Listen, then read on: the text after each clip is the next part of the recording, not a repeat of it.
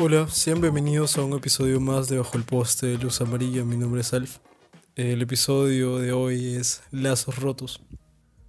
Sé que he hablado mucho de mi vida a lo largo de este podcast, al menos en los monólogos.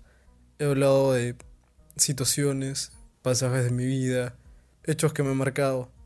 Hay algunos cuantos de los cuales no he hablado, y la mayor parte son sobre mi familia sí he tocado fugazmente algunas cosas como, como en el episodio del autodesprecio, en el cual mencioné cómo mataron poco a poco mis sueños de alguna forma. Pero no he profundizado acerca de ello y no he profundizado en cómo fue exactamente la relación con mis padres, con mis hermanos, con mi hermana. Hay cosas que creo son muy importantes a la hora de hablar de los lazos familiares, pero al hablar de esto también se sabe que no siempre todos los lazos son buenos y no todas las familias son buenas. No en todos los hogares hay amor, no en todos los hogares todo es tranquilo. Creo que la mayoría tienen demasiados conflictos. Y hay otros en los cuales la palabra familia tal vez no la representa al principio. Hoy voy a hablar acerca de los lazos familiares que tengo actualmente y cómo lo eran antes y cómo cambiaron. Y apuesto que tú, persona que está escuchando este episodio, tienes conflictos también. No tienes la perfecta relación con todos tus familiares o con toda tu familia. O tal vez si ya la tienes ahora, antes no lo era. Y si lo fue perfecto, qué bien de verdad por ti. Me alegro mucho de que estuviera así. Pero en mi caso, no lo fue. Mi familia estuvo conformada por mi hermano gemelo, mi hermana mayor, mi mamá y mi papá. A este último voy a llamarle Luis. Tal vez no explique por qué en este episodio, pero pronto lo van a saber, en algún momento.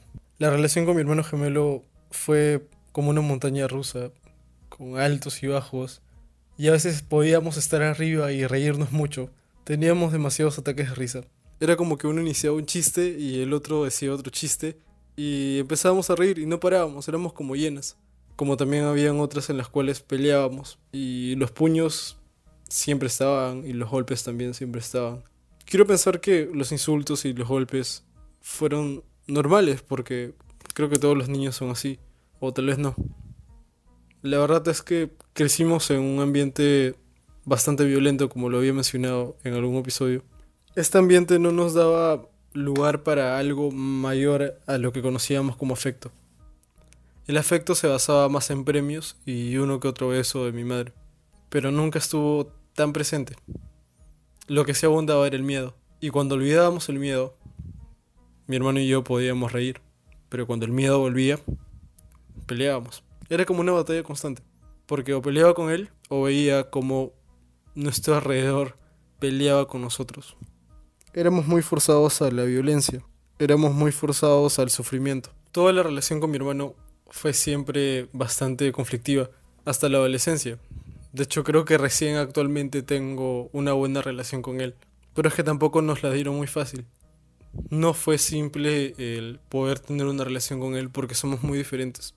Y no creo que habrá sido la forma en la cual fuimos criados, sino es la forma en la cual nos adaptamos al mundo. Voy a explicar por qué exactamente. Pero con mi hermano actualmente tengo una relación que recién empieza. Una relación que aún trato de mantener. Han habido demasiados conflictos, demasiados problemas que no han dejado que mantengamos una relación ah, buena, como la cual tendrías con cualquier hermano o hermana que tengas. Tú, persona que escuchas esto, puesto que tienes tal vez una relación estable con algún hermano o hermana, o tal vez no, y si no la tienes, tal vez me puedes entender un poco en este punto. Yo trato de tener una buena relación con él. En verdad me esfuerzo mucho en tenerla. Y es así, cuando quieres a alguien, por más que te haga lo que sea, o te decepcione múltiples veces, vas a estar ahí esperando a que algún día ya no lo haga. Y creo que eso tal vez puede ser tóxico, pero ya le di el tiempo a él para poder mejorar, para poder cambiar. Y sobre todo ello está el hecho de que yo siempre voy a estar ahí para él, porque es mi hermano gemelo, es parte de mí. Si a él le pasara algo, yo no sé cómo podría continuar con la pérdida. Sé que he hablado de la muerte y cómo puedo yo sobrellevarlo. He hablado de la pérdida de las personas. Pero creo que el hablar de mi hermano gemelo es algo diferente. Nacimos juntos. Siempre estuvimos juntos. Y que no esté sería muy duro. Demasiado duro. Y no sé cómo podría continuar. Y es por ese hecho, y porque sé que lo quiero mucho, que aún me mantengo ahí. Que aún espero que todo mejore. Que la relación sea buena porque sé que al menos de viejos vamos a estar juntos. Si nos quedamos solos o nunca tenemos a nadie, voy a tener a mi hermano ahí siempre. Aunque él sea un desastre o yo sea un desastre, vamos a estar ahí juntos. Pero esa es la relación que construí ahora, no como lo fue. La relación con mi hermana fue más conflictiva aún. Ella es mi media hermana. De hecho, no supe que era mi media hermana hasta después. Creo que me enteré cuando tenía 12 años o 13 años. Pero hasta ese punto para mí era mi hermana. Y ella siempre fue algo complicada con nosotros. Era esa típica hermana que, que te gritaba por todo. Pero en este caso nosotros nos gritaba y nos insultaba mucho. A mí todo el tiempo me molestaba con mi peso. Siempre, todo el tiempo. Creo que no había día en el cual no me hiciera sentir mal por eso. Y era demasiado constante. Era demasiado constante. Pero también tenía ella un odio interno hacia nosotros. Que siempre lo, siempre lo, que siempre se acaba de relucir. Era un los odio, pero no sonaba falso ni sonaba como una exageración, en verdad sonaba como si fuera cierto. Y nos lo hacía saber a mí y a mi hermano gemelo, siempre. Ella fue creciendo y se volvió más reservada con sus cosas. Era como que se creó una especie de burbuja alrededor suyo, para que nadie la moleste, para que nadie intervenga. Actualmente no tengo una buena relación con ella. Trato de acercarme, pero siempre pasa algo. Pero aún así la quiero. La quiero mucho. Porque sé por lo que ha pasado. Y ella ha pasado por demasiado. Si yo creo que he sufrido mucho en mi vida, ella, ella ha sufrido peor aún. Y sé que hay muchas personas que sufren así. Pero callan o superan y avanzan. Pero muchas veces no superas algunas cosas. Entonces puedes guardar mucho rencor dentro tuyo y explotar cada que puedas. Y eso es una constante en ella, conmigo, al menos. No pienso dejar que el, lazo con mi hermana se rompa por mucho tiempo, sino que espero acercarme cada que pueda, hasta que sea una relación estable. O hasta que sienta que estamos bien, porque en verdad la quiero demasiado, como ya lo dije.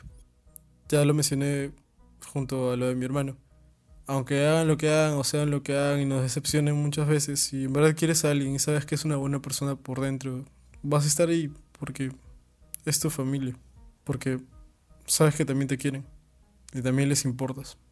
Y eso importa mucho. Y bueno, ahora creo que hablaré de mi mamá. Y con esto voy a profundizar más en todo esto. Y probablemente si estás escuchando esto, no entiendas algunas cosas, o tal vez me estoy refiriendo muy ampliamente a algo y no profundizo muy bien. Pero es porque al contar lo que voy a contar ahora van a entender más y van a poder saber exactamente cómo funcionó la relación con toda mi familia por mucho tiempo. Como les dije, mi infancia fue violenta, no fue un hogar amoroso, se regía por el miedo. ¿Y miedo a qué? Sé que hasta este punto se preguntarán, ¿miedo a qué? ¿A qué le teníamos miedo? Bueno, eh, Luis, nuestro padre, eh, nos pegaba. Nos pegaba a mí y a mi hermano. Sé que tu persona que está escuchando esto puede pensar, pero a todo el mundo le pegan o a todos los niños les han pegado y eso es algo que siempre pasa. Bueno, quisiera que me hubieran pegado como los otros niños o que no fuera tan duro, pero lo que pasó fue muy duro. Fue muy duro. No eran unos golpes simples. Eh, no era solo violencia física, sino también psicológica. Muchas situaciones en las cuales terminaba llorando en el suelo o en una esquina. O el primer golpe de una correa era el inicio de varias, que nunca paraban. Y cuando ya iban muchas, te preguntabas, ¿en algún momento va a parar? Que por favor pare. Porque si eres un niño no quieres sufrir y llorar. Y es peor aún cuando no solo te pasa a ti. Cuando después de que te toca a ti, tienes que ver cómo le toca a tu hermano. Como ahora él es lastimado y tú tienes que verlo. y la violencia se torna en tu día a día. Es lo que pasa todos los días. Y luego ya no solo con tu hermano, sino con tu hermana. Ves cómo le grita, las cosas que le dice, cosas horribles, cosas misóginas, machistas, de una manera tan burda y tan despreciable que te meten la idea en la cabeza de que o lo que estás viendo es normal o lo que estás viendo está mal. Pero es tu padre el que está haciendo esto, entonces empiezas una duda en tu cabeza de si lo que estás viendo está bien o mal y, y no sabes qué pensar, no sabes si lo que está ocurriendo es normal. Y pasar de la violencia y los golpes y los insultos y todas las situaciones extremas por las que tienes que pasar, luego tienes que ver cómo le pasó a tu madre. Ya es ahí cuando inició la relación con mi mamá. Tengo fotografías de mi mamá en el colegio, cuando me llevaba a los desfiles de inicial, recuerdos, flashbacks, comiendo con ella, caminando, ella cargándome. Pero esos son recuerdos fuera de mi casa. Por mucho tiempo pensé que tal vez mi vida siempre fue afuera, pero los recuerdos dentro de mi casa nunca fueron buenos. Cada uno fue horrible. No hay ninguno en el cual ahora pensaba en verdad me siento feliz, sino que era un no te muevas, eh, haz lo que te digan, o si haces algo es más que obvio lo que va a pasar y pasaba muchas veces. Pasaba muchas veces. Afuera podíamos ser felices. Pero la relación que tuve con mi madre fue rara. Porque sé que en algún momento le llamé mamá. Empecé llamándole mamá. Pero en un punto cambió a Isabel. Solo le decía a mi mamá Isabel.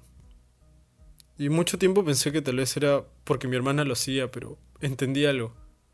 Entendí que le decía así porque no la veía como una madre. No la pude ver como una madre.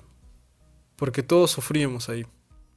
En este hogar que les planteo en esto, que es la historia de mi vida, no había una madre presente ahí. Porque ella no podía cumplir ese rol. Porque ella también estaba sufriendo como nosotros. La violencia no solo fue contra mí y contra mi hermano, o contra mi hermana, sino que también contra ella tenías que ver cómo le pegaba a tu mamá este sujeto, cómo le insultaba o la tocaba sin su consentimiento, le gritaba cosas horribles, palabras que no quiero repetir, pero que saben qué diría alguien así, qué gritaría esta persona. Entonces creces viendo esto, pues, o al menos yo crecí viendo esto. Ves toda la violencia y solo dejas de ver a una madre, si no ves a alguien que está encerrado junto a ti, en esta jaula. Porque esta casa, este hogar, fue una jaula, no solo para mí, sino que también para mi hermano, también para mi hermana y para mi mamá.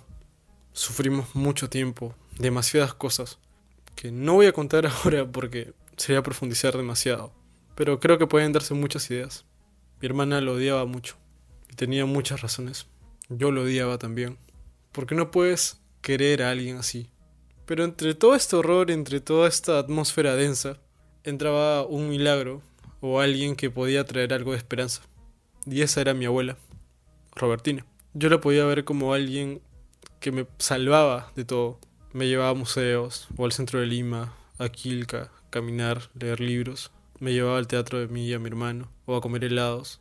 Era un paseo, como lo recuerdo en ese momento, creo que habrá sido como vino la abuela y nos sacó y nos fuimos. Pero como lo veo ahora, era solo un paseo, sacar a pasear a tus rehenes. Ella era su madre, la madre de Luis, de mi padre. Siempre supo cómo era él.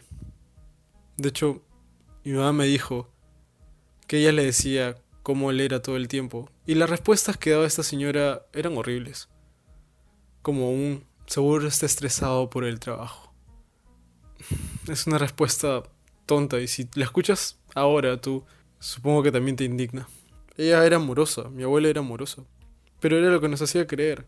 Si estás en una casa en llamas y alguien te ofrece algo de agua y te apaga y te saca un rato, lo haces, o sea, confías y quieres y amas a esta persona. Aprecias mucho que esté ahí habían veces en las cuales venía a visitarnos y no queríamos que se fuera, porque ella nos daba algo de luz. Y sí, puede que parezca una persona buena, pero no lo era. Ella nos manipulaba. Y me costó entenderlo hasta ahora. Y recién este año cuando descubrí algunas cosas.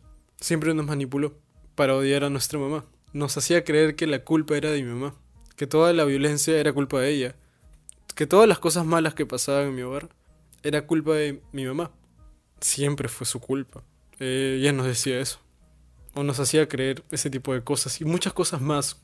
De hecho, cuando decíamos cosas negativas sobre mi papá, sobre Luis, ella nos decía cosas o, o hacía cosas para que nosotros lo perdonáramos y lo quisiéramos más. Y funcionó.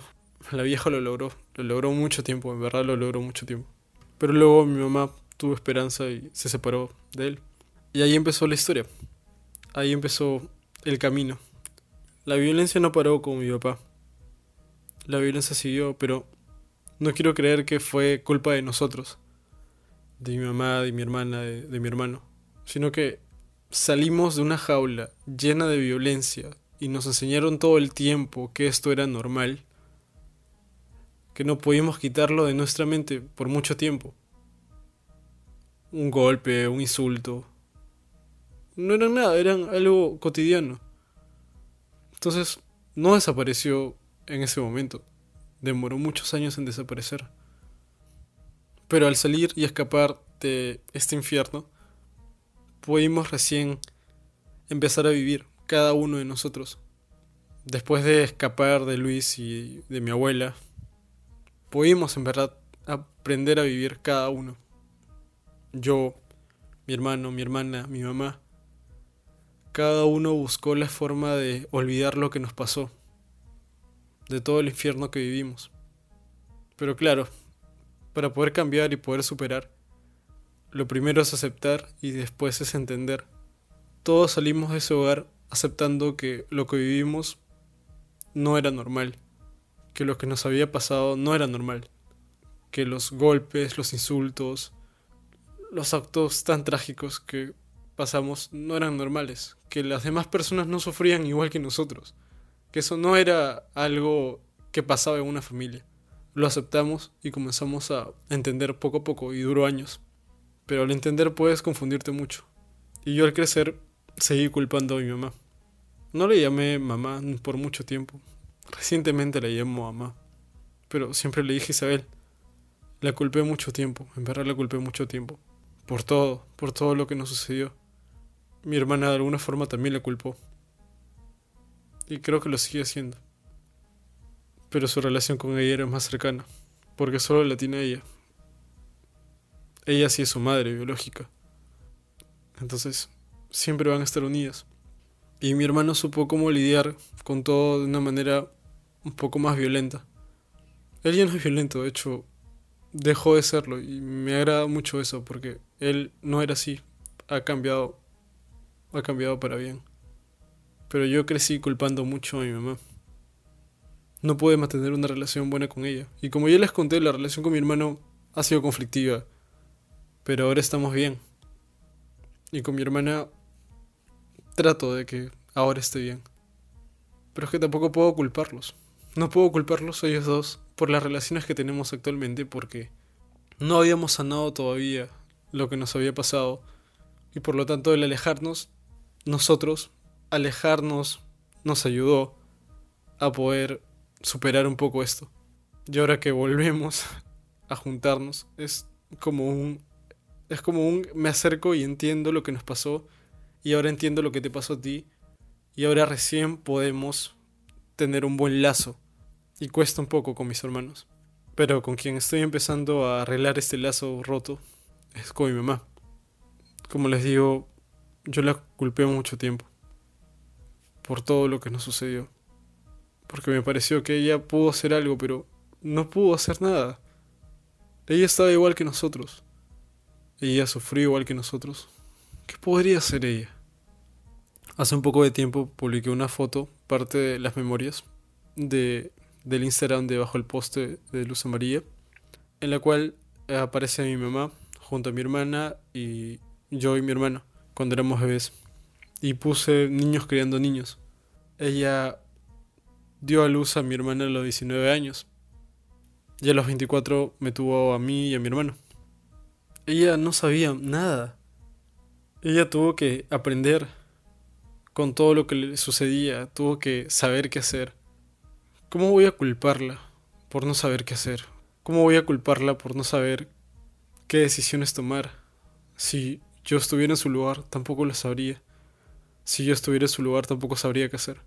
Y todo lo que les cuento ahora es parte de lo que hablé con ella. Hace una semana tuvimos que hablar de lo que nos pasó y verla llorar. Y yo llorar por dentro porque no puedo llorar enfrente de ella. Porque no quiero verla llorar. Me hizo recordar todo esto. Estuve muy mal para culparle a ella. Que estuvo muy mal culparla a ella. Porque es mi mamá. Y ahora puedo decirle mamá. Le dije que nunca la vi como mamá. Porque para mí era como una hermana. Era alguien que también estaba ahí con nosotros en la jaula. Pero ahora puedo llamarle mamá y me gusta mucho eso porque ahora tengo una mejor relación con ella. Ahora en verdad siento que tengo una mamá. Y aunque sea lejana y no vivamos en la misma casa, sé que está ahí y todos los lazos pueden mejorar. Pero como lo he dicho, no todos los lazos son fuertes ni son buenos. No siempre tienen que serlo. Y a veces tienen que alejarse para luego volver, ya habiendo entendido todo. Pasa todo el tiempo. Es lo que pasó yo. Y en el tiempo en el cual todavía no tenía estos mejores lazos con mi familia por todo, los que nos, por todo lo que nos había pasado, construí mis propios lazos familiares con otras personas.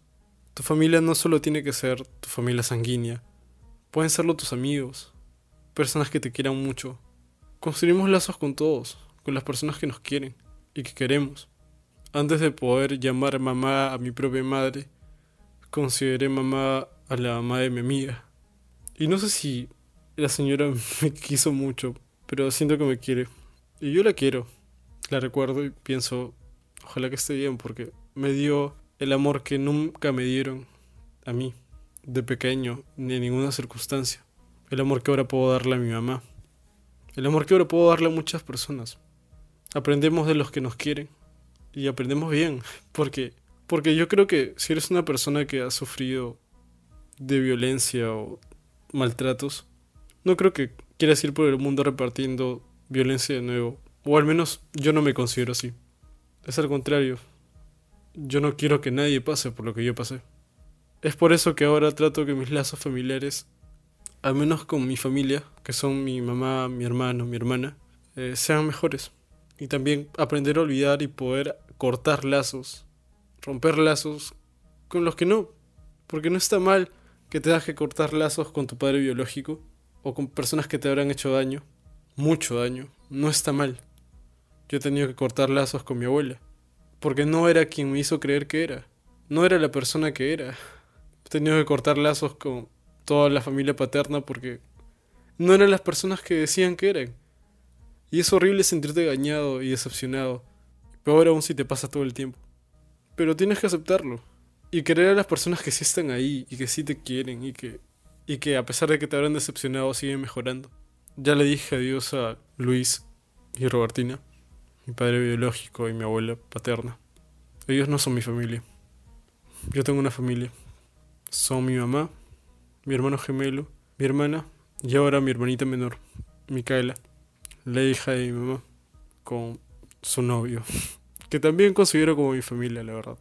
No me llevo tan bien con él, pero es buena persona. Y ahora tengo estos lazos. Y todo este episodio es para que tu persona que escucha esto piensa en los lazos que tienes con tu familia. Piensa si están bien o puedes mejorarlos. O si tienes que hacer algo o hablar de algo, háblalo. Y trata de considerar el arreglar tus lazos con tu familia o con las personas que te quieren. Vuelvo a repetir, este episodio entero es para que pienses en ello. A mí me ha tomado mucho tiempo, pero es que tampoco lo he tenido fácil. Pero ahora lo logro y siento que mejora. Creo que todos pueden, todos pueden. Solo háganlo. No sé si recuerdan el episodio de Checkpoint de amistad, pero esto es como un checkpoint de familia. Tómense un toque y vayan con su mamá y díganle que las quieren mucho. Si no tienen mamá y solo papá, vayan con él. Si los tienen a los dos, vayan con ellos. Háganlo. Por encima de cualquier cosa, también recuerden entender que son humanos. También pasan por cosas, también sufren, también no entienden cosas. Vayan con sus hermanos sus hermanas, sus hermanes, y entiéndanlos. Construyan cosas de nuevo y construyanlas bien. Imaginen que tienen un borrador y borren lo anterior y comiencen de nuevo. Ayuda mucho. A mí me ayuda mucho. Y bueno, espero que les haya gustado el episodio de hoy. Ya saben que pueden seguir el podcast en arroba bajo el poste punto de luz amarilla. Y a mí si quieren pueden seguirme en arroba alfvilca. Subo todo tipo de contenido y mis proyectos. Cuídense y hasta la próxima semana.